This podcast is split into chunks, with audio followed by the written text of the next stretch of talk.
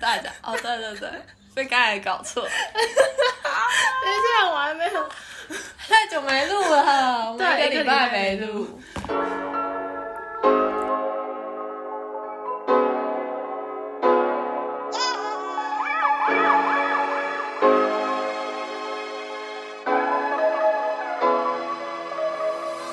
大家好，我们是蒲烧章鱼，我是普普，我是 Taco。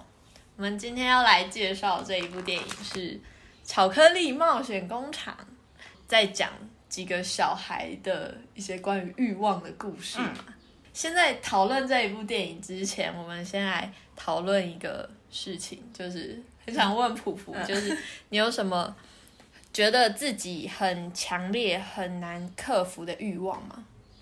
你说是现在还是从以前？因为我觉得我有阶段不同，那都讲好了，就是从以前到现在的，就是国小、国中那个时期，超喜欢收集文具的，有这些东西就觉得自己好像蛮富有的哦，就是一堆笔。我以前也会，就是我会收集橡皮擦，各种橡皮擦。我我是原子笔，我是各种颜色我都要有。嗯，我觉得小时候会，对，国小的时候。橡皮擦，我还好，我只有一个就够了。我要各式橡皮擦，而且小时候不是都有那种图有图案的橡皮擦，很可爱那种。对对对，那个我，嗯，我会把它拿来放，但不会拿来擦。对，那很难擦，可能什么做成汉堡啊，做成什么餐具的那种，超难擦的。我觉得这是小时候的欲望。高中的话，我觉得就有点开始。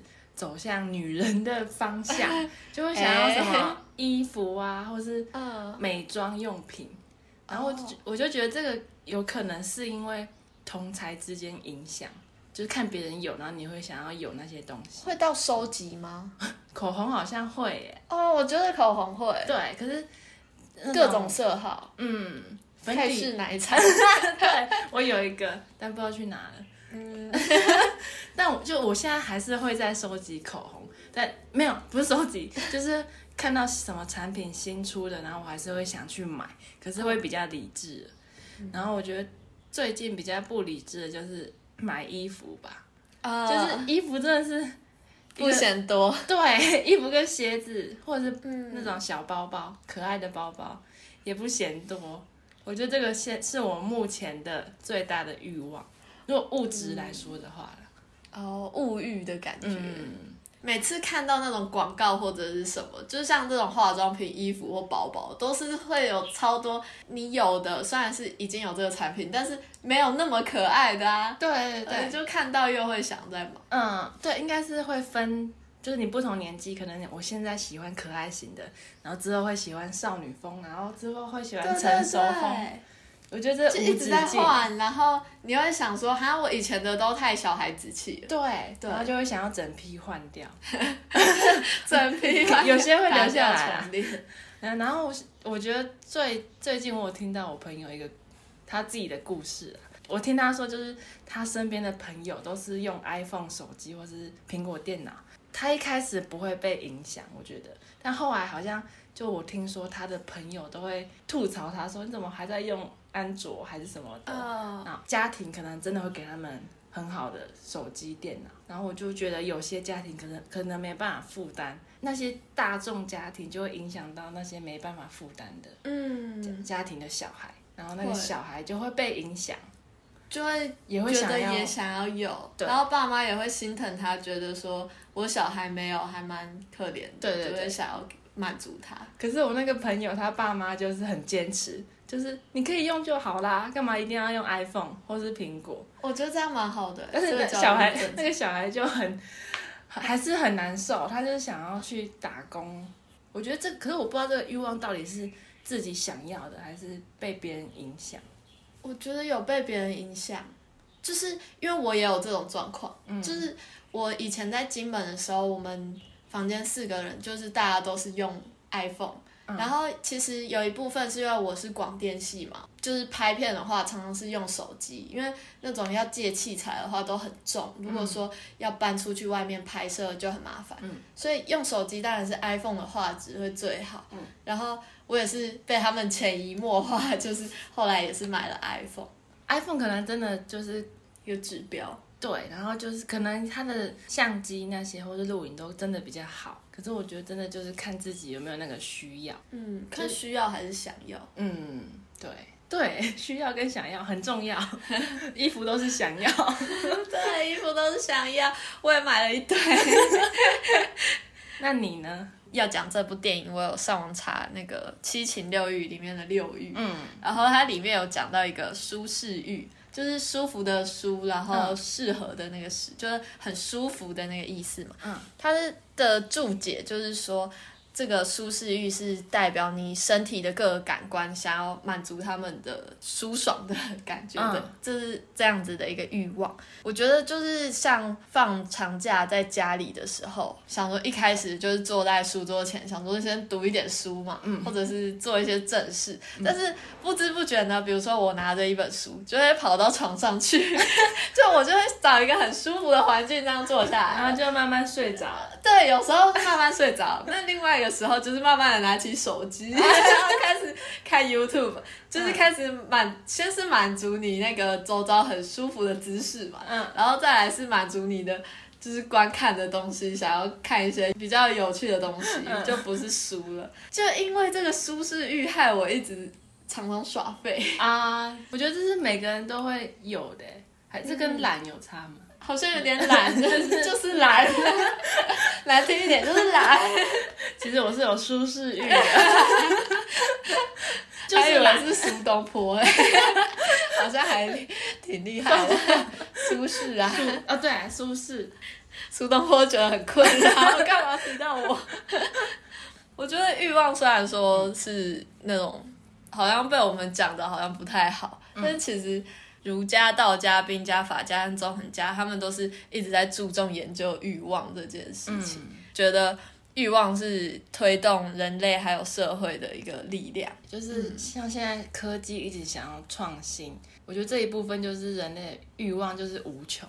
我们才会有动力去创新那些东西。对，我们会发展成现在这样子，也是因为欲望。灯或是那些也是啊，就我们不用去，一定要找有光的地方。呃，然 后就是你只要好好不用钻木取火。对，只要坐在书桌前，然后按一下，按一下就亮了。对，都是懒的。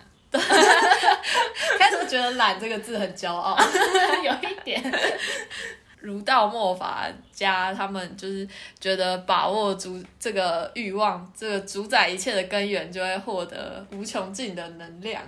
哦，就嗯，我那时候看一些古装剧，就是发现他们 就是成化十四年，成化十四年，对对对，反正就是我看这一部剧，我就看到他们有一些那种反派角色，就会利用人心的欲望去说服别人，或者是去洗脑别人，或者怎样。哦。就其实欲望感觉真的是一个武器，一个弱点。弱点，每个人都会有的。嗯，除非出家了。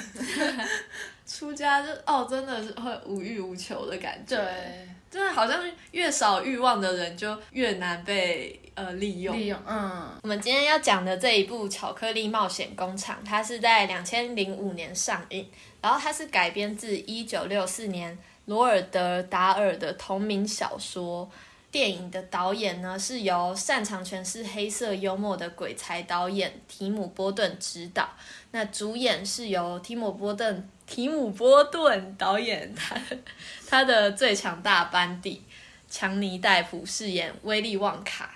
主角查理·巴格特呢，是由弗莱迪·海默饰演。那这一部电影大概是许多七八年级生观众他们的童年回忆。然后现在已经十六年了，这个当初饰演查理巴格特的小男十三岁小男孩，现在已经二十九岁喽。对。然后其实我觉得他蛮厉害的，就是因为两千零五年一直到今年，就是这段时间，他其实有一直在维持出稳定的出现在大荧幕上面。他就有一部西班牙的悬疑动作片上映。马德里金库倒数九十分钟，他在里面饰演男主角。他是一个很稳定成长的一个童星，对他没有走歪路，对，然后颜值也没有歪，性格颜值都没歪，这很棒，对，很棒。其实，在两千零五年，提姆·波顿导演就是翻拍完这个《巧克力冒险工厂》的电影之后，华纳兄弟的电影公司其实有一直想要翻再拍一部这一部电影的前传，嗯。就是他们有一直在做这个计划，但是一直到近几年才开始有着手要筹备拍这一部电影。终于有了，终于有了，对。然后预计是二零二三年，就也就是后年，对，后年之后会拍。也是强尼戴普演吗？不是，强尼戴普已经老了，可是因为他拍这一部前传是想要拍威利旺卡，就是这个工厂的主人，他在。创立工厂之前的一些冒险故事，所以是拍威利旺卡年轻的时候。那其实大家最期待、最好奇的就是饰演威利旺卡年轻时候的演员到底是谁呢？对，然后那时候华那个华纳兄弟他们就有设出几个人选，嗯，然后这几位人选其实其中有蛮多是我们蛮熟知的人，像是。饰演《拉拉链》的男主角，嗯男神莱 莱恩·葛斯林，他就是其中一位人选。然后接下来是我们在《壁画男孩》里面提过的，在当初饰演派翠克的这个伊萨米勒也在人选中哦。我可以，对，我可以，我也可以。我觉得他最可以。但是最后在今年五月终于就是确定的人选。是饰演过《Call Me By Your Name》还有《熟女鸟》和他们提摩西夏勒美，也是很帅的一个演员。嗯，就是有一种阴郁气息，就是他五官很立体，然后又有种他整个人就是阴郁气息，阴郁型男这样的感觉。他最近算蛮红的，嗯，但是我觉得相比之下，因为里面那个强尼戴普饰演最经典的威利旺卡，他其实除了那种古怪的阴郁，他其实没有什么阴郁吧，有一点点，很一点点。但是我觉得我看到大部分是他还蛮有趣，这就是因为我是看到他那种比较搞怪的那一面的话，我就会觉得伊萨米勒更适合。你想想看，派翠克那种有时候有点。嗯怪怪的感觉，他是第一个，然后拉拉链的男主角还好，不太会觉得，我觉得年纪上不知道，我就会觉得他比较大叔一点。对，也是这样对吗？一堆一堆逃课抗议？他们的男神被讲，他还是男神啊？对啊，他也很有呃很性感，对对对，很性感，对，很有气质的感觉。那我觉得也蛮期待提摩西夏勒美有。更多不太一样的演出，因为他毕竟在这一部电影会威利旺卡的角色就不完全那么阴郁，而且听说他会有一些歌舞的演出，也是他第一次在荧幕上展现歌舞。嗯，对。然后很多人就会说，提摩西夏勒梅感觉是强尼戴普的官方认定的那个接班人，也有在拍一些强尼戴普的其他电影的续集。很巧的是，提摩西·夏勒美他的前女友是强尼戴普的女儿。天哪，好八卦哦！这件事，就是这一系列的关联，就是不知道会不会是？可是是，可是是前女友。对，是前女友，不是现任女友。巧克力冒险工厂，它是有一个威利旺卡，他是一个天才巧克力的制作者，然后他拥有一个很大的工厂。工厂冒险工厂，但是已经关闭十五年了。然后电影的开头是最近它才刚开始开幕。电影它主要是以巧克力那个券嘛，金券奖、金奖券、金奖券、金奖金奖券、金奖券。啊为开为开端，就是它会出产好多巧克力给全国，里面只有包了五张金奖券，然后就是由这五个小朋友分别拿到。然后就可以参观这个工厂。然后这五个小朋友呢，就是小朋友，这五个小朋友，第一个就是男主角查查理，他就是一个很单纯，可能很单纯的小孩，可能哦。然后第第二个就是他就是一个非常爱吃，然后暴饮暴食的小男孩奥古塔斯。还有第三个娇生惯养的小女孩维露卡索尔特，然后还有嚼口香糖冠军，这超莫名其妙的，叫紫罗兰小女孩，还有一个就是电视儿童。入迷，对，就是沉迷于电视、电玩那些的小男孩麦克，就是这五个小朋友一起和他们的家长一一起去参观这个工厂。威利旺卡就设计了一系列的挑战嘛，呃，有点，其实很像是去参观各个房间，但其实好像一个一个的关卡。对对对，然后就是一些闯关活动，嗯，然后看谁最后可以活下来，乱讲，可以活下来，然后。然后就可能会变得有点恐怖啊，对，就可能会继承这一家工厂，就你们就去看最后是谁吧，降落谁家？对，没错，反正这部很推。我在那个 Google 上面查《巧克力冒险工厂》的时候，它出现一个关键字是恐怖，哎，真的，就其实很多人在那种 PTT 上面或者是嗯 D 卡上面在讨论说，小时候看这一部电影的时候觉得好恐怖。我觉得光是威利旺卡的脸就会让人觉得可怕。呃，因为他有时候就是那种冷冷的笑啊，对对对对。而且那个就是大家很怕的是，这可能有点涉及剧透，就是后来小朋友出来的样子都变了啊，这点这个很恐怖哎，很恐怖哎。反正就是，我觉得大人看是觉得会觉得有趣。嗯，然后小朋友看真的会吓到，因为小朋友看不太懂吧。嗯嗯，我在想，搞不好那些木木偶或者是一些桥段，就可能会让小朋友吓到。对，一开始的时候有个木偶表演，对。然后对，其实也蛮恐怖的。他口他他还是被吓到 了。对对对，但是其实真的是大人看不用怕啦，不是什么恐怖片。没错，小孩子的话可能就家长陪同，对，应该就还好，也没有到那么恐怖啊。就是可能有时候有有的气氛营造。那我们就先进入音乐，听一下音乐，然后我们等一下就会开始爆雷的环节。没错，嗯，拜拜，拜拜。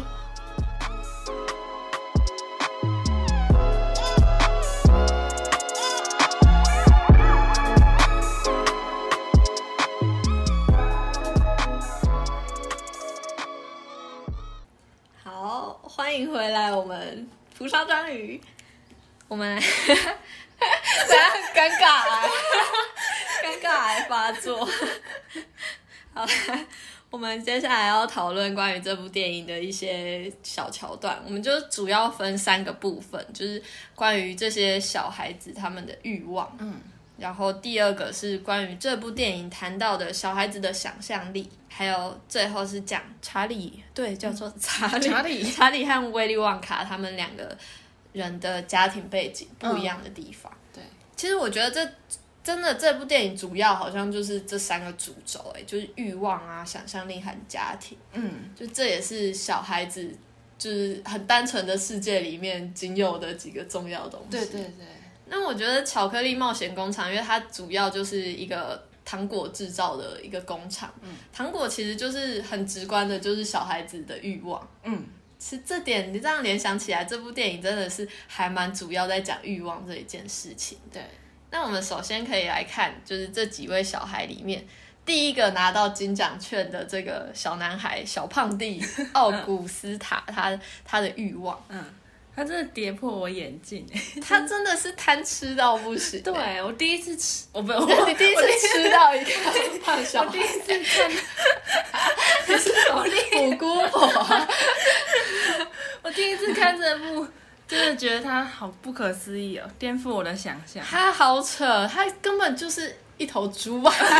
对，我觉得，可是我觉得我小时候也会有这种食欲，哎，就是我想，我印象最深刻的是我小时候，就我很喜欢吃甜甜圈，然后我吃完甜甜圈，我还要吃我外婆买的那种果酱三明治，嗯，然后吃完我又跟我妈说我想要喝牛奶，然后她又会泡奶粉给我，哇塞！然后那一天晚上哦，我就。直接去厕所吐了，吐出来是甜甜圈一个颜色，然后牛奶一个颜色，真的这样一层一层的。对对对，我觉得根本没有消化，就我吃太快了吗？嗯，只是一直想要吃而已。哦，好像那种像那个池塘里的锦鲤，就是一直人家问什么他就吃什么这种感觉。有一有一点，我小时候会这样。我自己食欲倒是还好，因为从小家里吃素嘛，还是我天生就。就对吃的好像还好，嗯，但我我反而是长大的食欲比较被开发出来。我跟你相反，我跟你相反，因为我是长大到大学之后才开始接触各式各样的美食。嗯，因为我室友都很喜欢去外面犒赏自己 吃大餐，然后我才开始接触到哇，外面原来荤的东西有那么多好吃的，虽然我在家都吃素。哦，你出去会吃荤的？嗯，我会。国小、国中、高中在家里吃素，然后就是到学校都是吃不太好吃的营养午餐。嗯，我认同。对，所以我就是根本好像没有吃到什么美食。嗯，是长大才开发出来。我觉得小胖弟就是后来他因为贪吃掉到巧克力盒盒里面。对，真的是蛮智障。他是大概是里面感觉最蠢的。对啊，他是因为吃太胖然后跌下去是吗？他好像就是他是一直趴在那边要喝那个巧克力，然后就跌下去，然后后来被那个机器吸起来塞在管子上。我觉得超扯，超这样的。如果克制一下，可能他下场就不会那么惨。嗯，然后他其实有没有克制，好像也是爸妈决定。就是有时候小孩子不懂，爸妈就是应该要去当那个制止的人。对，我觉得这个要，真蛮。蛮重要，太夸张了。嗯，而且到他后来就是出走出工厂，他就是全身都沾着巧克力，然后他还很开心说：“我觉得我自己很好吃啊。”然后一直舔身上的巧克力，完全没有领悟到什么事情，超级笨。然后他妈妈就说：“拜托你不要再吃了。”妈妈很傻眼哎，怎么养出这种儿子？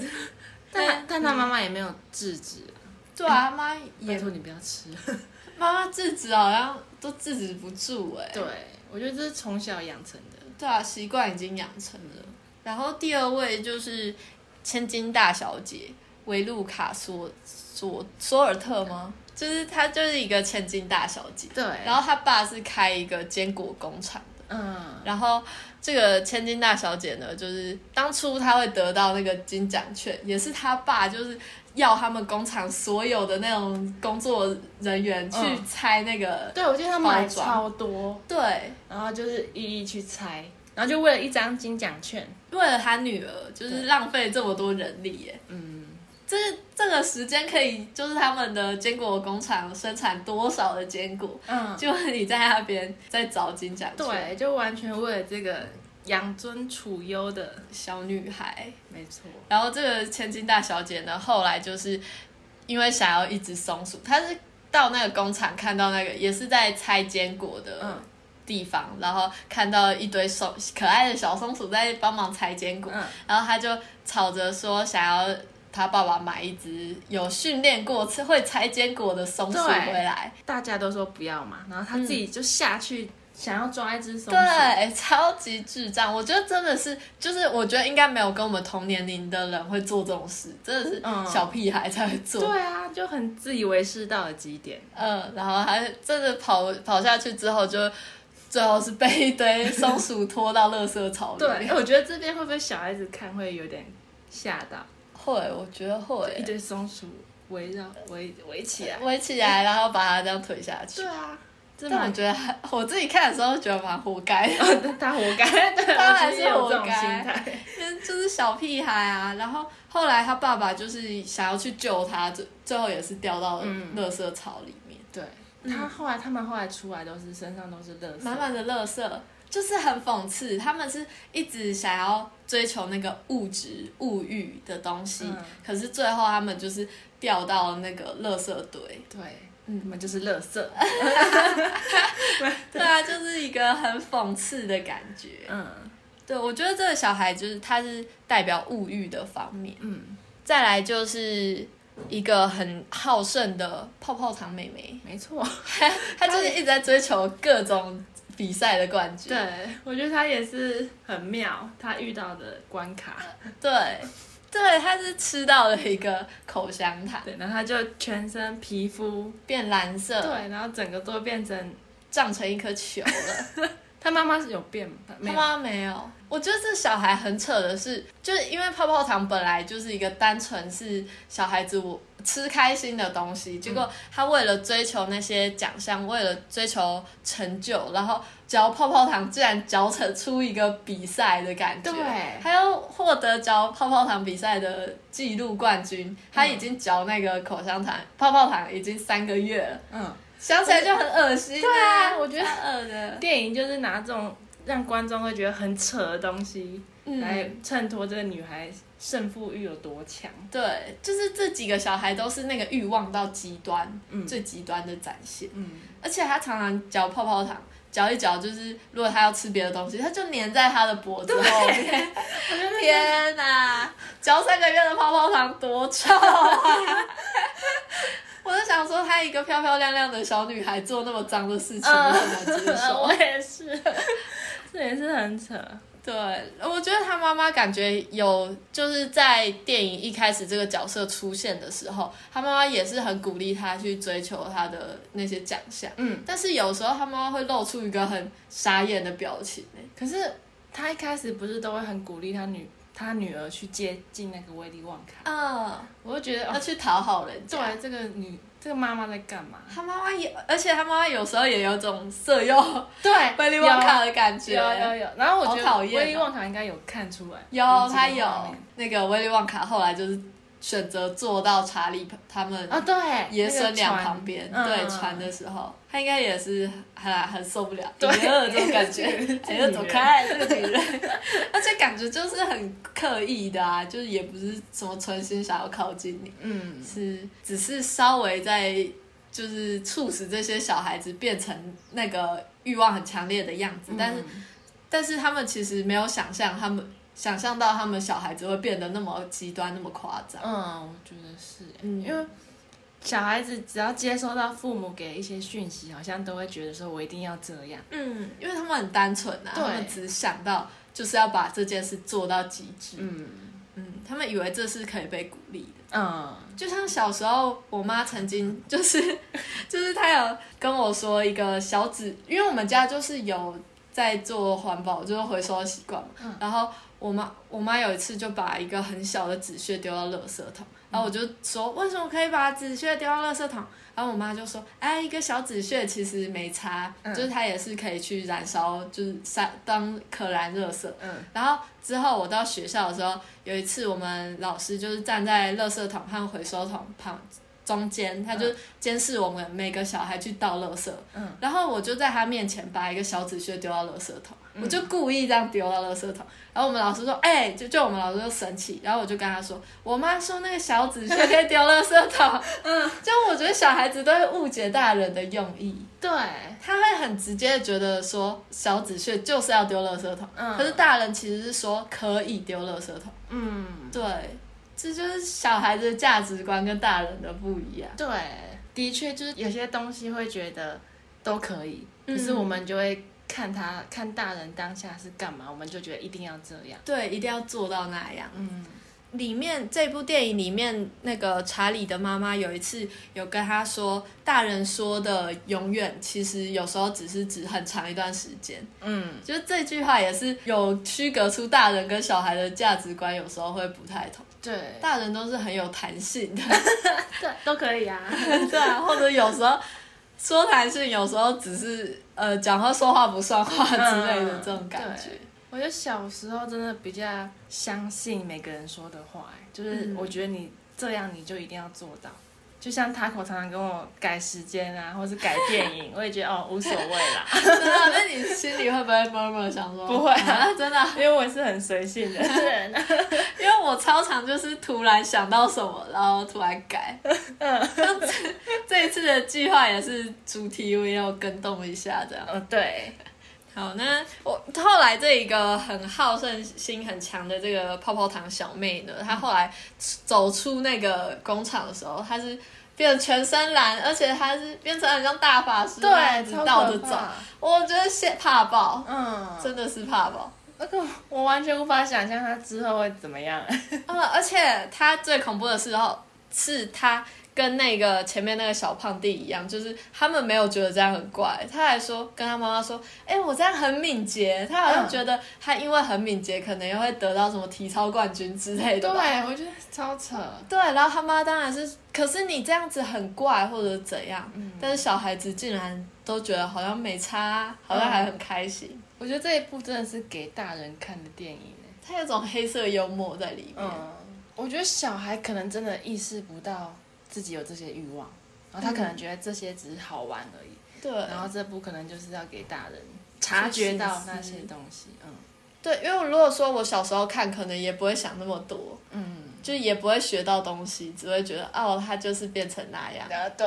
嗯。小朋友看的时候，可能就会觉得，就会学到说要听话吧，就是不能做出一些偏激的事情。嗯。就只会学到这里。那大人看就会看到一些欲望的东西。嗯。那接下来就是麦克提维，就是一个电视儿童，也是很很扯的小男孩。我看他在那个就是电玩前面，我觉得他超可怕，对，感觉会训练出什么偏激的，就像郑杰，对，就是他就感觉那个那眼神杀气很重。对，对，其他感觉还是我们他们还 OK 的，还还在良善范围，嗯，还会跟人相处的那种感觉。可是这种电视儿童，就是感觉他就是在个虚拟的世界里，他在一个自己的小世界，嗯，然后他他爸妈已经听不太懂他讲的话了，对，因为他知道的东西可能已经超过于家长，嗯，他其实这部电影在这个部分好像也在显示电视的发展。让我们小孩子就是接太快接触到一些媒体的东西，反而是扼杀了他们的创意力。像他爸那时候就有看着他的儿子说，他们的童年应该不会长。而且在那个工厂里面的时候，这个小男孩就有问威利旺卡说：“这些糖果做出来没有意义呀？”嗯。可是查理就有回说：“糖果就是糖果，不需要意义。”嗯。然后这个小男孩后来就是因为。那个他的求知欲，然后跑到电视机里面，对，然后变成缩小了。他们的设定是东西可以移转进去电视里面，可是进去之后就会变缩小。对对，然后这个小男孩跑进去，就是变成一个很迷你的小孩。嗯，他还硬要尝试，就是他觉得很新奇啊。嗯，但从来就没有想到后果。对他们这些小孩都很任性，嗯，要什么就一定要。我觉得我小时候也是这样。要什么就一定要，嗯，一定要到手。他出来那个工厂是变成被拉长成一个纸片人，啊嗯。我觉得这里的讽刺是感觉他以前很自大，然后但是经过这这段转换到电影的过程是缩把它缩小，然后像出来工厂也是变纸片人，嗯，就跟自大这个相反的感觉。我觉得他出来也是算最恐怖的嘛。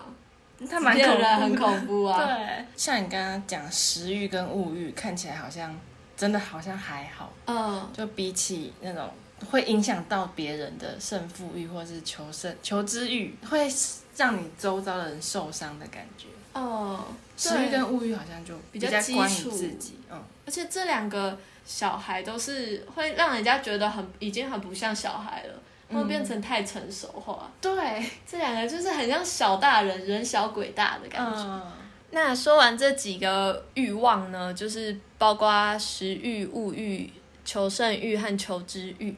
那其实就是我在查这个七情六欲的资料的时候，六欲里面其实是包含了求生欲、求知欲、表达欲、表现欲、舒适欲和情欲。然后这几种欲望，就是前面有提到的。食欲就是在求生欲里面包含在里面的，因为求生欲里面就是包含一些饮食啊、温饱，还有希望长寿这方关于生命方面。我们刚才提到那个千金小姐所追求的物欲，在这六欲里面没有比较没有提到，我是觉得唯这六欲里面唯一缺乏的就是物欲了。嗯，哎，为什么啊？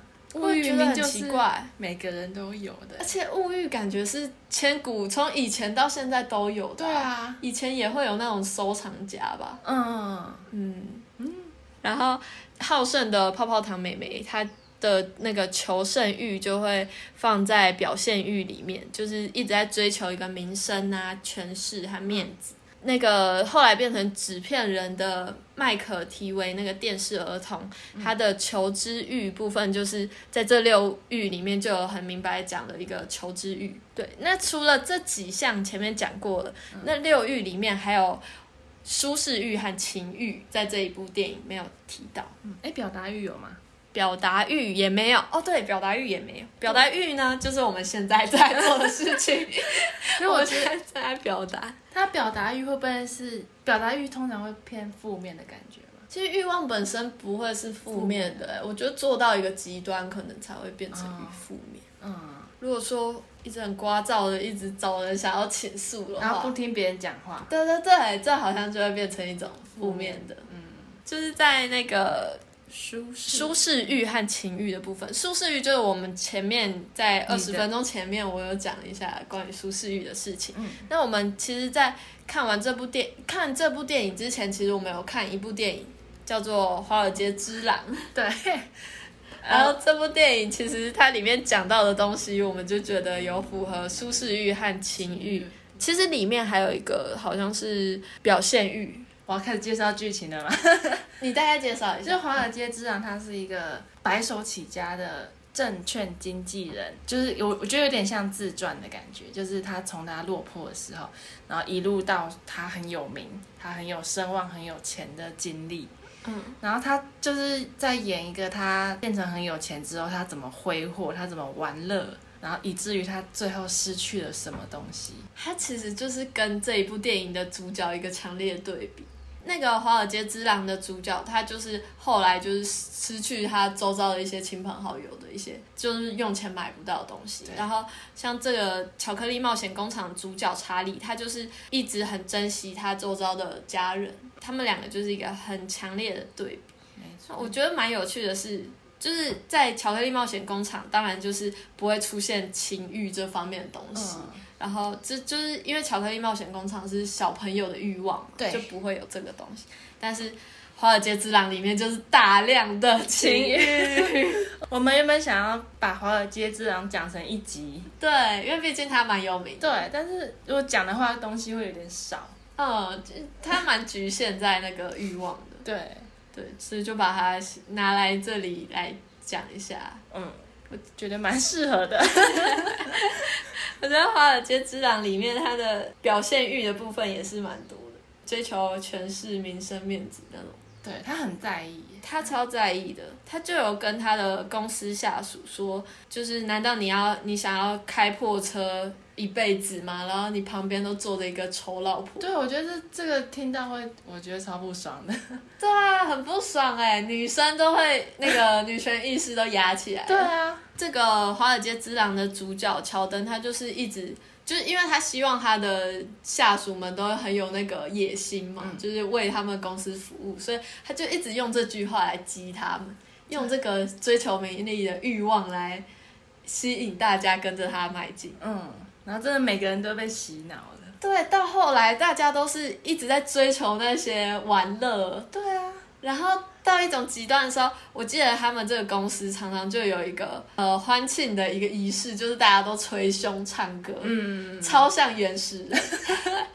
我觉得他们光这些欲望就是很原始人。对他们把这个人类的本能欲望放到最大的时候，就很原始。对，像性啊，或者食欲和这种民生的东西，表现欲。嗯，而且因为我们提到有表现欲、情欲嘛，还有一个舒适欲。嗯，我和普普都觉得这个舒适欲在里面展现的是以毒品的方式展现。嗯，工作之前他也会嗑药。嗯，就是工作中也在嗑药。嗯，就是感觉那个药是为了让他保持清醒，然后已经是不可或缺的东西了。对，而且到有一次他。他们快要发生船难的时候，嗯他们进来要赶快去拿那个嗑药来嗑。对，我我记得是他老老婆说的，他说他不想清醒的死掉。不是老婆，是本人那个乔登。对，哦他他叫他的好朋友唐尼说，赶快去拿药，嗯因为我不想要清醒的死掉。嗯，很扯哎，他就而且后来那个乔登他在戒毒的。之后，那个他的好友唐尼就有问他说清醒的感觉怎样，他就跟他说清醒的时候很无聊，他已经太习惯那个毒品。对他们不是到最后刻了那个白板，嗯，我觉得那个超可怕的，超级可怕，他连行走说话能力都不行。嗯，然后就是开车，然后他他以为自己安然无恙的回来了。其实撞烂了那台车，他们真的很荒唐。所以其实看到一半，看这部电影看到一半，我蛮生气的。哦，我也很气，然后觉得好不舒服，而且看完会很空虚。我们自己不太喜欢这一部电影，对，但是这部电影还蛮红的。对啊，那接下来我们来讲一下关于这部电影讲到了想象力的部分，好了。巧克力冒险工厂里面有好多那个，就是他们设计的东西都蛮有想象力的。我觉得光那个很多那个小小的工作人，嗯，就就蛮让我觉得意外的。对，一堆那个小矮人在那边跳舞，我觉得超喜欢那边的，而且他们唱的歌还蛮好听的。嗯。嗯，是威利旺卡。威利旺卡，威利旺卡，我本来想要学唱这首歌，可是我没有学。既然去学金包银，好吧，我再学一下，下一集我就播出来。下一集片头，片头，威利旺卡，威利旺卡，噔噔噔噔噔噔。就是其实他们那些小矮人都长一样，有时候。只是想想蛮恐怖的，会吗？还是你觉得？可是他可是大量的生生产者啊，嗯，不是，我觉得蛮可爱的啦。对啊，他们不是坏人，他们都是就是一个正面角色。对，而且你就想，就是威威利旺卡他已经可能不相信人类了，嗯，然后他就是雇佣这些。小单纯小矮人，对，然后就觉得有点温馨。嗯，而且后来我觉得蛮温馨的是，威利旺卡他说要把那个继承，要找一个继承者，是因为他看到他的一根白发，然后他就想到他这个庞大的工厂和他最喜欢的这些小矮人们之后该由谁来照顾，所以他才想要找继承。对，他是说他有说他很喜欢那些小矮人，就觉得啊好可爱，真的好温馨哦。他是一个，他真的是一个很温暖，我就是 很温暖的人。突然说他很温暖，又觉得怪怪的。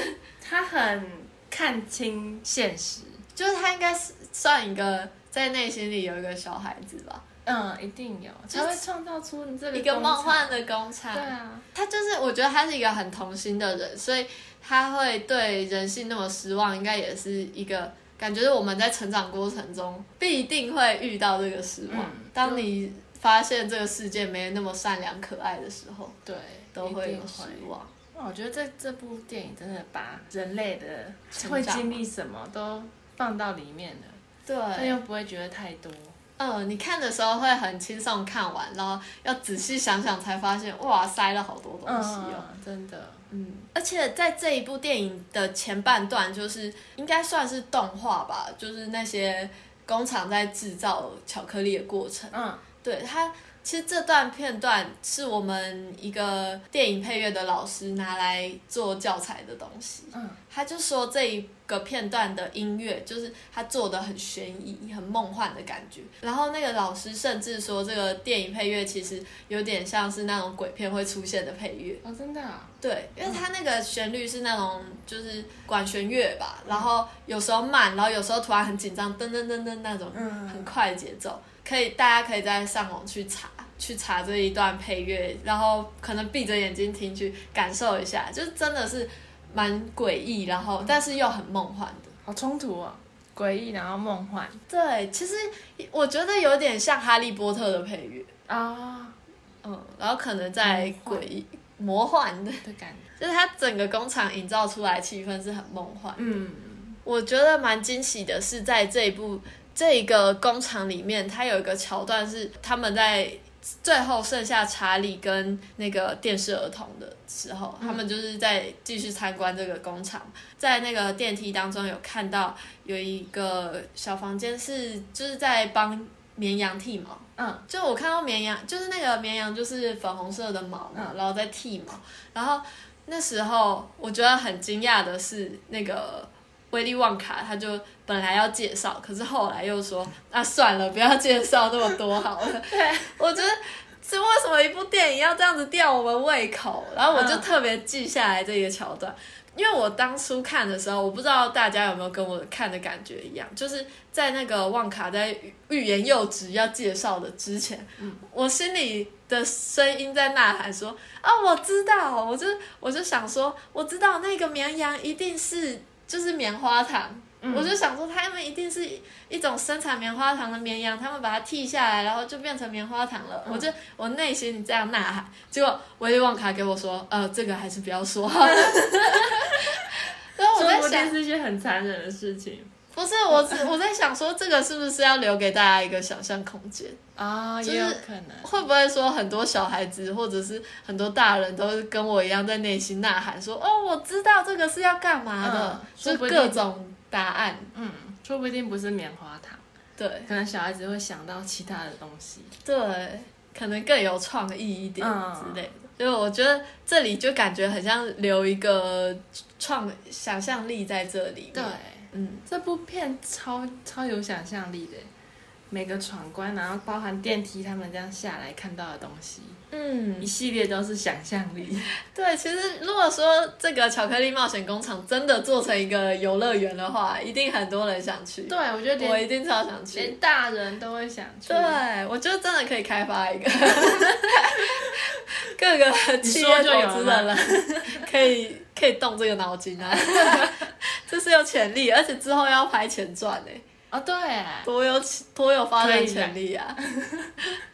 你看《哈利波特》都做出一些那个实景、实景的东西了，对啊，巧克力冒险工厂一定也可以。嗯，我觉得想象力真的是蛮重要的，就是小孩子才有的东西。虽然说现在也有才有的东西，对，但是现在我真的觉得我小时候的想象力比现在好多了，因为现在一直在接触一堆媒体，越来越思想越来越刻板。嗯，对，你会这样觉得吗？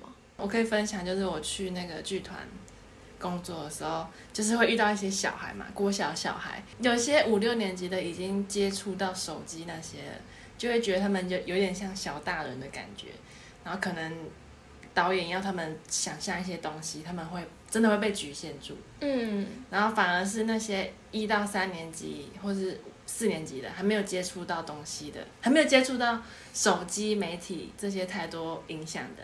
他们就是真的是任意发挥，就不管是肢体还是说的故事，都超会讲，超会懂。我真的很喜欢小朋友那种很童言童语，然后讲话很很那个很荒唐的一些嗯东西，都是超可爱的。对，然后我就觉得跟五六年级的小男生小女生相处，就觉得他们有点拘谨，嗯，然后他们就是会很有一点理性的跟你。小大人的讲一些成熟的话，稍微成熟的话，那个年纪感觉会很希望自己成熟，对，展现出来是成熟。对对对，嗯。但是真的，我觉得创意力这太无敌了，这是一个很珍贵的东西。嗯。可能人活着会越来越少，要保持有点难。因为在在这一部电影，它里面有讲到，就是电视会局限小孩的创意力嘛。嗯。然后我记得威威利旺卡还是还是那些小孩小矮人唱歌的时候，就是有提到说。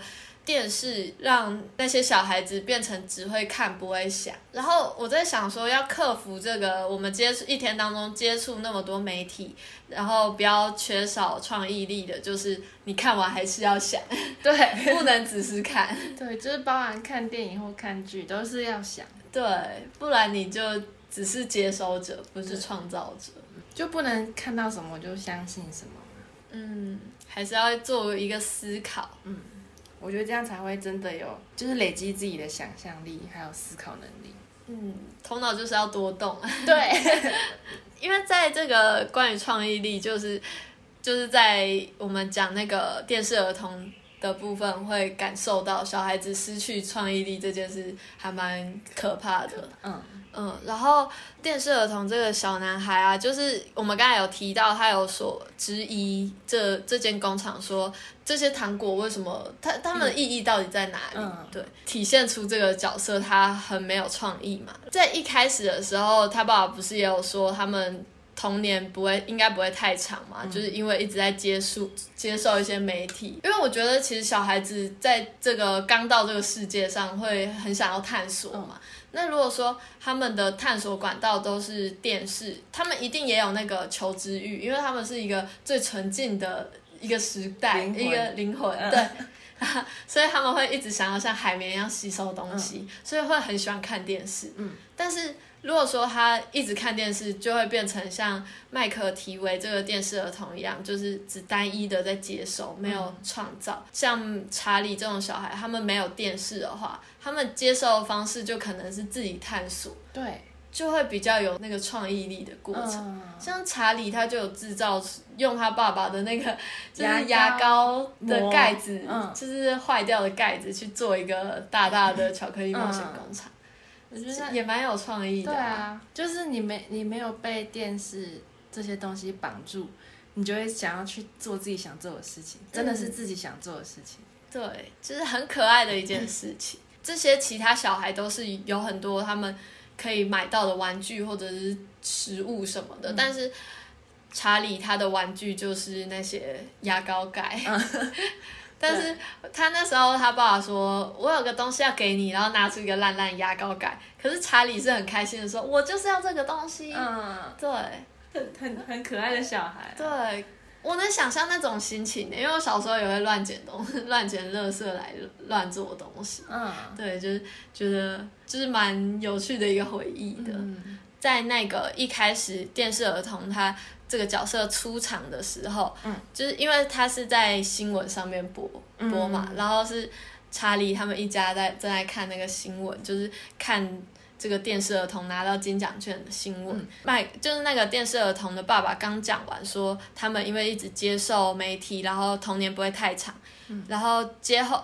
之后的画面是那个在查理家中，查理的一个爷爷就是开始大骂这个小孩，说：“那这个小孩真的是很很很坏啊，或者是很讨厌之类的。”然后查理的爸爸就捂住了查理的耳朵。嗯，对对对对，就很温馨的做了一件这个事情，体贴。这个就是形成两个爸爸的一个对比，就是虽然你的小孩。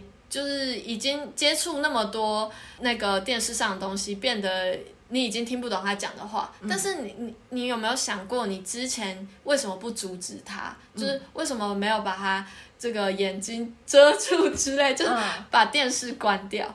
但是查理的爸爸就是帮小孩子选择该不该吸收的东西，对，要让他保持一个童年的状态，就是不让他听到那些比较脏的东西，对。因为他爸爸真的是为他好，才会做这个举动，让小孩子一直保持着童年。查理的爸妈真的是很很保护查理耶，嗯，就是像他们家里很不是很困顿嘛，可是他们都没有让查理知道。哦，对，就是他们一直在外头撑着那个那些压力，但是让查理虽然是在这种家境中长大的小孩，但是他没有变得。太成熟，太为了钱需要去很辛苦，嗯嗯，还保持着童年，对，就是他爸妈做的很好的是这点，嗯，但当然查理他自己也是很懂事，对，我觉得如果是一个不懂事、欲望很大的小孩生在这个家里的话，他爸妈就一定要让他知道自己家里是穷困的，嗯，我觉得主要是查理他是够懂事的小孩，嗯。或者是说这样子的家里，虽然说爸妈没有明讲，但是你一定也感觉出来家里需要钱，嗯，就是还是感觉得出来，对，变成还有自己欲望也不能也会被限制住，对。那说到刚才说到家庭很重要嘛，嗯，所以我们可以先来谈谈这个查理的家庭，嗯，就是。查理他家除了他这个很坚强的爸爸妈妈，嗯，还有四位老人，很有趣的老人。对啊，我觉得这个设定还蛮酷的。你有你有没有最喜欢哪一个？老人四个老人家，我觉得一定是陪他去巧克力冒险工厂的的那个爷爷。对啊，他很童心未泯的感觉。对我我真的蛮喜欢他的，他就是崇拜威利旺卡，嗯然后就是想要跟着小朋友这样玩。嗯，我就是想要一个这种玩童心未泯的家大人，嗯，然后陪着我这样玩。而且他那时候刚听到查理拿到那个金奖券的时候，他整个跳起来跳舞，哎，超可爱的，被他萌到。嗯。而且他自从去完那个工厂之后，他就都可以站起来走路，就都不会躺在床上。嗯，很好笑，现在感觉好像已经回春了的感觉，有这种感觉。有，我其实蛮喜欢外婆的。就是乔治乔治娜婆婆，嗯，就是她是一个失智的老太太，然后常常讲一些人家听不懂的话，嗯，然后，嗯，对，就像他们大家在讨论一些事情的时候，他就会突然冒出一句什么“我喜欢葡萄”或者是什么蜻蜓或者什么，嗯，就很跳脱，我就很喜欢这种很强的，不是，我不只喜欢他强，就是因为他后来都是他其实是里面感觉一个。最乐观的角色，因为他其实什么都忘记了吧？嗯，但是他像他有说到两句还蛮经典的话，就是他有跟查理说世界上没有不可能的事情。嗯，对，然后很正向哎，对，很正向。虽然他可能忘记，或者是他不知道现在状况是什么，但是他可能仅存的记忆就是一些还蛮正向的东西。嗯嗯，对。然后后来也是。在那个威威利旺卡就是搭着那个透明玻璃电梯离开之后，嗯，他们离开他们家之后，然后那个乔治娜婆婆就跟大家说，以后的日子会变得更好。我打个叉，你有想过他那个这样从天而降，然后他他没有想过他家怎么办？对啊，他真的没有想过哎。我有想到，因为那个查理他家他的房间不在阁楼嘛，只要被。打烂，对啊，对，威利旺卡也是很有趣，他真的，对他根本没有 care 人家家里，直来直往，还这样冲走，对，超好笑。我觉得威威利旺卡有一个很可爱的地方是，他后来要搭他那个玻璃电梯的时候还撞到，嗯，他还说。下次要记得玻璃电梯停在哪。对，超可爱的，真的是很直接的人，又有点锵锵的感觉。对啊，我觉得这四个老人家其实都蛮有趣的，就是他们光是他们他 他们家的中间客厅放一个大床，然后四个老人家躺在那，就觉得很荒唐。这个设定就超荒唐的。对，应该是因为他们四个都行动不便。嗯，然后我觉得不是一个很。比较讲话比较讨人厌的，嗯，很急掰的爷爷，我觉得他也是有存在的必要啊，就是角色冲突。对他感觉跟那一个你说很喜欢的祖父是成一个对比。对对对，就是一个是很童心那种很浪漫派，嗯，然后这个比较讲话比较直白的一个外公，他就是呃很现实，超级现实，就像那时候。祖父他在讲说，他很希望能够再回到那个巧克力冒险工厂的时候，外公就是就是直接泼他冷水，他就是跟他说什么，你不可能再回去啦，这个工厂早就关了，这样这样。我觉得查理的祖父他真的很浪漫派，因为他那时候讲到。当初冒险工厂刚开启的时候，他就有讲到他跟祖母在亲吻的过程，然后他其实旁白没有讲出来，可是画面出来，然后就是这个回忆过后是接查理就跟他祖父说：“哎呀，不要再讲这些了，很恶心。”对。但是刚才提到那个讲话很刻薄的外公啊，他他其实虽然说让人家觉得有有点讨厌的感觉，但是。就像后来查理晚上要睡觉之前，跟他四个老人家抱抱，嗯外公也是马上变得一个很 很温馨、很温馨，然后笑笑跟他说晚安，这样子很爱他的感觉。个性跟那个亲情是不冲突的，嗯，就是他们还是爱你，只是他就是有些人是跟你一起做梦。然后有些人就是为你好，然后让你看清现实面。其实有时候也需要一正一反这样的天使恶魔，对，在你周遭。没错，不然一如果一直梦幻的话，很可怕，一家人都很梦幻，太可怕了。对啊，他们难怪那么穷，都是梦想家。没有啊，还是有几个人有在努力。爸爸妈妈，爸爸妈妈真的是很伟大哎，包括养这四个老人家，这样是不是很嘴？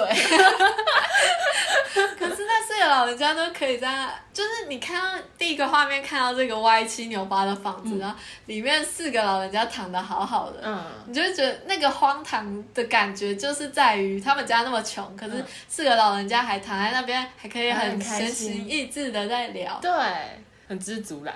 嗯，主要是爸妈感觉撑起了这个家的压力，也是很孝顺的，就是这爸妈。然后虽然说那个外公很尖酸刻薄，但是他其实，在当初查理拿到这个金奖券的时候，金奖券的时候，他就本来是说我们其实不需要巧克力，我们需要的是钱，我们家需要的是钱，他就很懂事的说出这句话。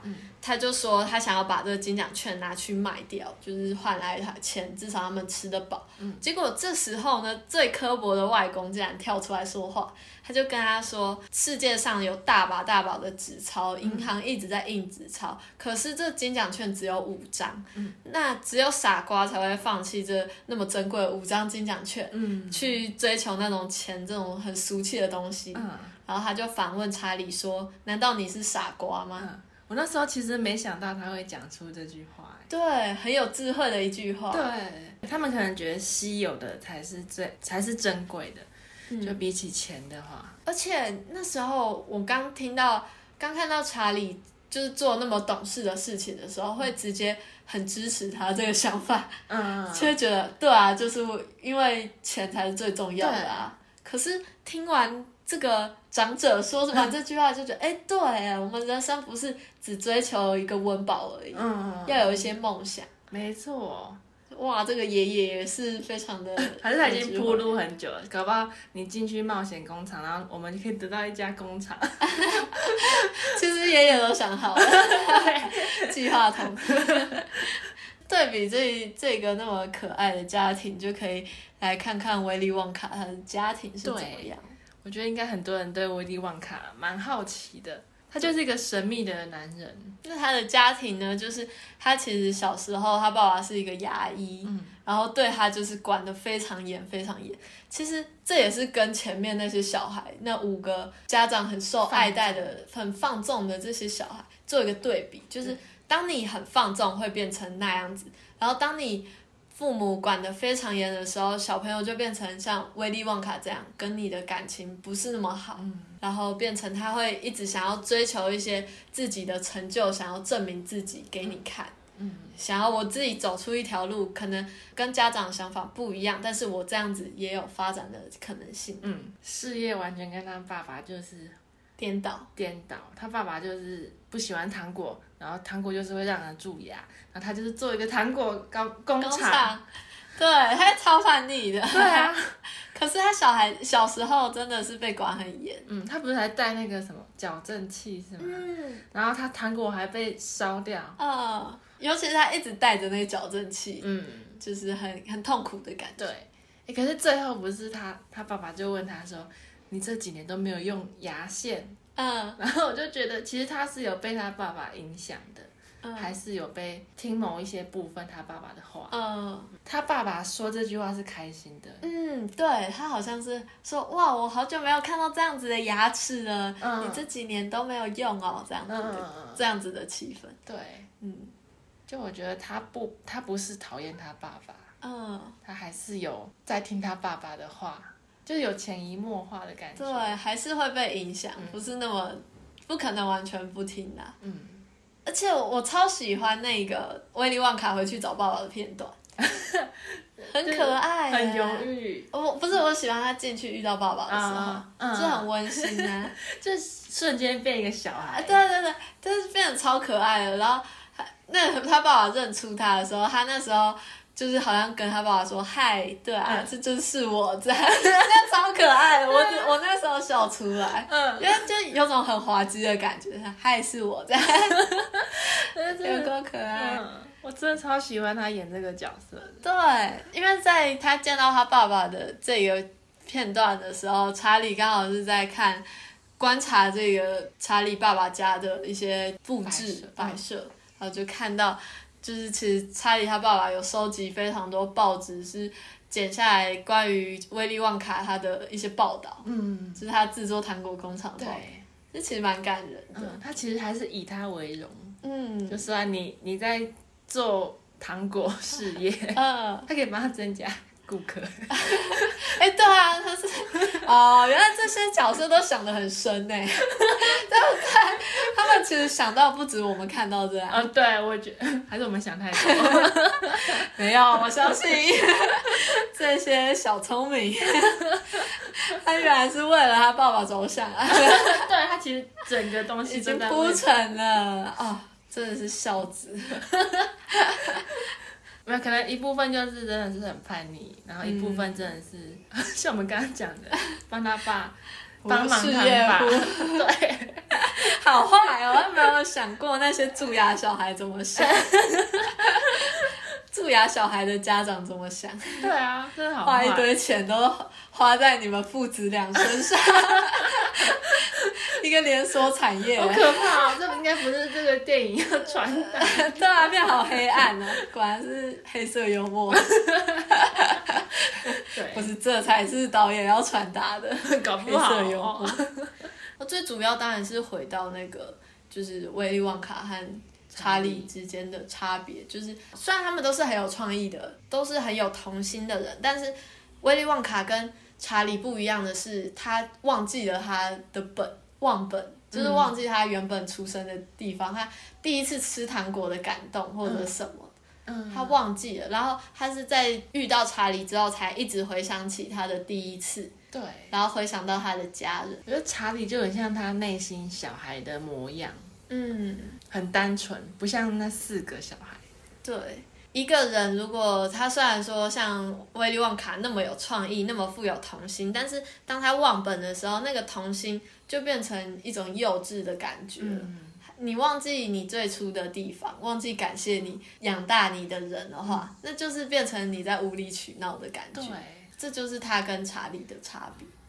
嗯，我就很喜欢后来最后一幕是那个他们查理他们的家里，就是大家一起开始开心的吃着。很丰盛的餐点，然后后来镜头这样带出那个那个窗户，然后带带到那个房子的外面，就变成就看到上面有一些糖霜在洒，洒在那个好可爱啊！然后就是因为外面下本来是看下着雪嘛，结果就是这镜头一转变，变成是一个呃查理他们家的模型，然后上面是撒着那个糖粉。嗯。对，然后就是有一个小矮人开始讲旁白，说就是最甜蜜的不过如此，就是就是这样子，这样超喜欢超喜欢这个结尾的，对，超喜欢的。而且他也有讲说，查理他最后得到了一个工厂嘛，然后威利旺卡得到了一个他很重要的东西，就是家人。嗯，一直他一直在追求一个成就，但是他却失去了家人，这个最重要的东西。我觉得开头他们缺少什么，都在结尾的时候拿到了什么。嗯，就是互补了，互相嗯，因为认识对方，然后学到一些东西。其实，在一开始的时候，他们旁白有讲到，查理他其实是这个世界上非常最幸运的小孩，嗯，只是他还不知道而已。嗯嗯，有我印象这个。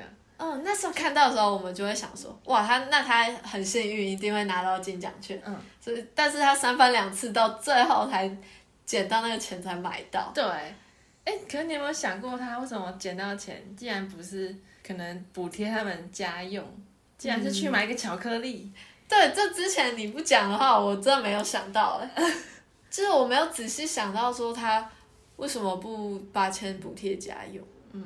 这个片段好像也是哦，这个片段那个他的外公好像还没有跟他说那个金奖券比较重要，还没讲，还没，因为他还没拿到，嗯，所以他还是想要去那个工厂看看，对，就比起家维持家，可是那个小钱也没办法维持家计啦，就是比起可能可以买一些米，但他可能就比较想要满足他自己的好奇心，嗯，就这也是小朋友的想法吧，嗯。毕竟他不是他爸妈，如果他爸妈今天捡到钱，就是当然是贴补家用。可是他是一个小孩子，而且是被保护好的小孩子，他是就当然也会想要探险，探险这种感觉。嗯，所以我觉得不完全是坏的啦，就是他捡到钱这件事情。因为如果他捡到钱，今天是去贴补家用，我又会觉得好像太世故了，这个小孩啊，对，太成熟了，嗯，少了一点这个角色该有的童心，嗯，或者小孩子要有的样子。如果我是小孩的话，有这个机会，我当然是去想要去买我没尝试过的东西。对啊，嗯，小孩子会买糖果，这是天经地义，而且又是意外之财，嗯嗯。对啊，如果不捡到钱，那到底要要什么时候才能拿到金奖券？对啊，他已经都一直拿不到了，要多衰。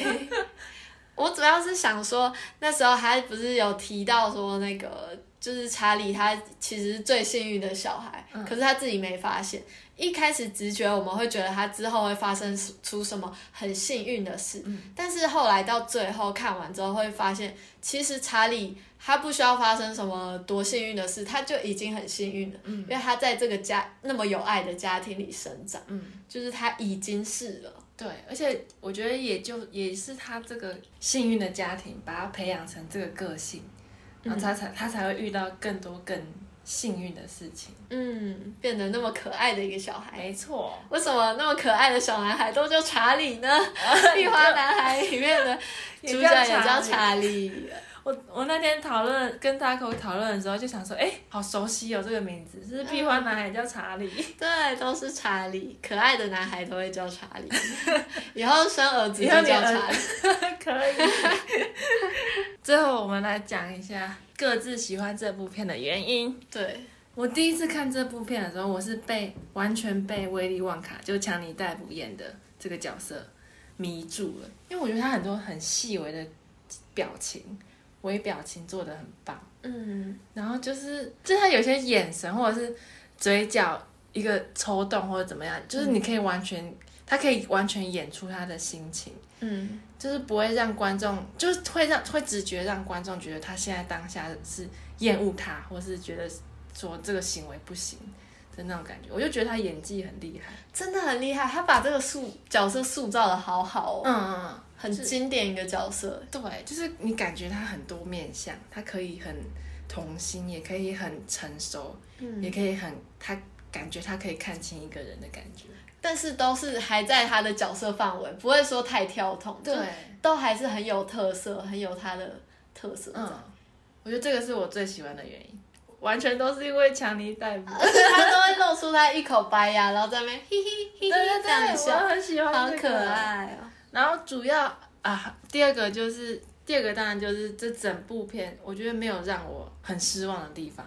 嗯，就开头到结尾，就做做的很用心，就包含想象力的部分，然后里面工厂全部的结构都很喜欢，连那个盒都是巧克力。啊，就是满足童年童心的人的感觉。我大概就这样。主要我觉得好像也是很喜欢这个电影的气氛诶，嗯，就是他那种虽然你隐隐的觉得它是一个有点黑暗的，有一些黑暗在讲欲望的一些事情，过程中又是一个很梦幻、很快乐的一个旅冒险旅程的感觉。然后他也有讲到各个家庭啊，其实你在看的之中，真的不会说觉得很有压力，在吸收一些说说教的感觉。但是你会在一个很轻松的过程中得到一些想法和知识，这种感觉，嗯，然后当然真的是这个糖果工厂实在是太梦幻了，就是本身很讨喜，嗯，因为因为我也会想到大家真的是会很喜欢糖果，这就是童年的时候当然是非常梦想着有那么多的糖果，那糖果盒什么的，对，自己对那个童话的想象嘛，嗯。对，就是一个糖果的工厂这种感觉。没错，嗯，差不多也是这样。最喜欢就是音乐和气氛的营造，太赞了！真的很推荐给大家这一部电影。对我超推，但是搞不好很多人也看过了，会不会？嗯，我觉得有，因为它很经典，真的有，一定要看。就像就我之前有一个老师，他是戏剧系的老师，然后他可能他好像应该四十四五十岁了。然后他就是会讲到，就还蛮常讲到这一部电影的，嗯，就真的很经典。对我们老师也是说，他第一部看的电影，从小时候第一部看的电影就是这一部，嗯，然后说他超喜欢强尼戴夫，后来就是他就追了一大堆强尼戴普的电影。嗯，看来真的是很多七八年级生的童哎、年。不不，就是不止七八年级，我连第一次看我就爱上强尼戴普。嗯，然后就是还有推，可能就是有其他人跟我推荐爱剪刀手爱德华。哦对，哦我刚才就是要讲那个提摩西夏勒美，他也有接演这个《剪刀手爱德华》的续集。哦，真的、啊？对，所以他们才说他是官方的强尼戴夫接班人。嗯，对，哇，他的他蛮适合的啦。嗯，可我觉得他比，轮廓，可是我我还没看深过《剪刀手爱德华》，我就不太知道。我有看过片段，他也是那种阴沉的，不是，他是一个。哦，他的角色背景是阴沉的，但是他的个性感觉蛮温暖、蛮阳光可爱如果我们有机会可以讲。嗯，好，那今天差不多就到这里喽。对，记得要给我们五颗星的评价。然后有什么留言或者想分享的，都可以留言或是寄信箱给我们。对，然后把我们的频道推广出去，谢谢大家，谢谢，拜拜。拜拜。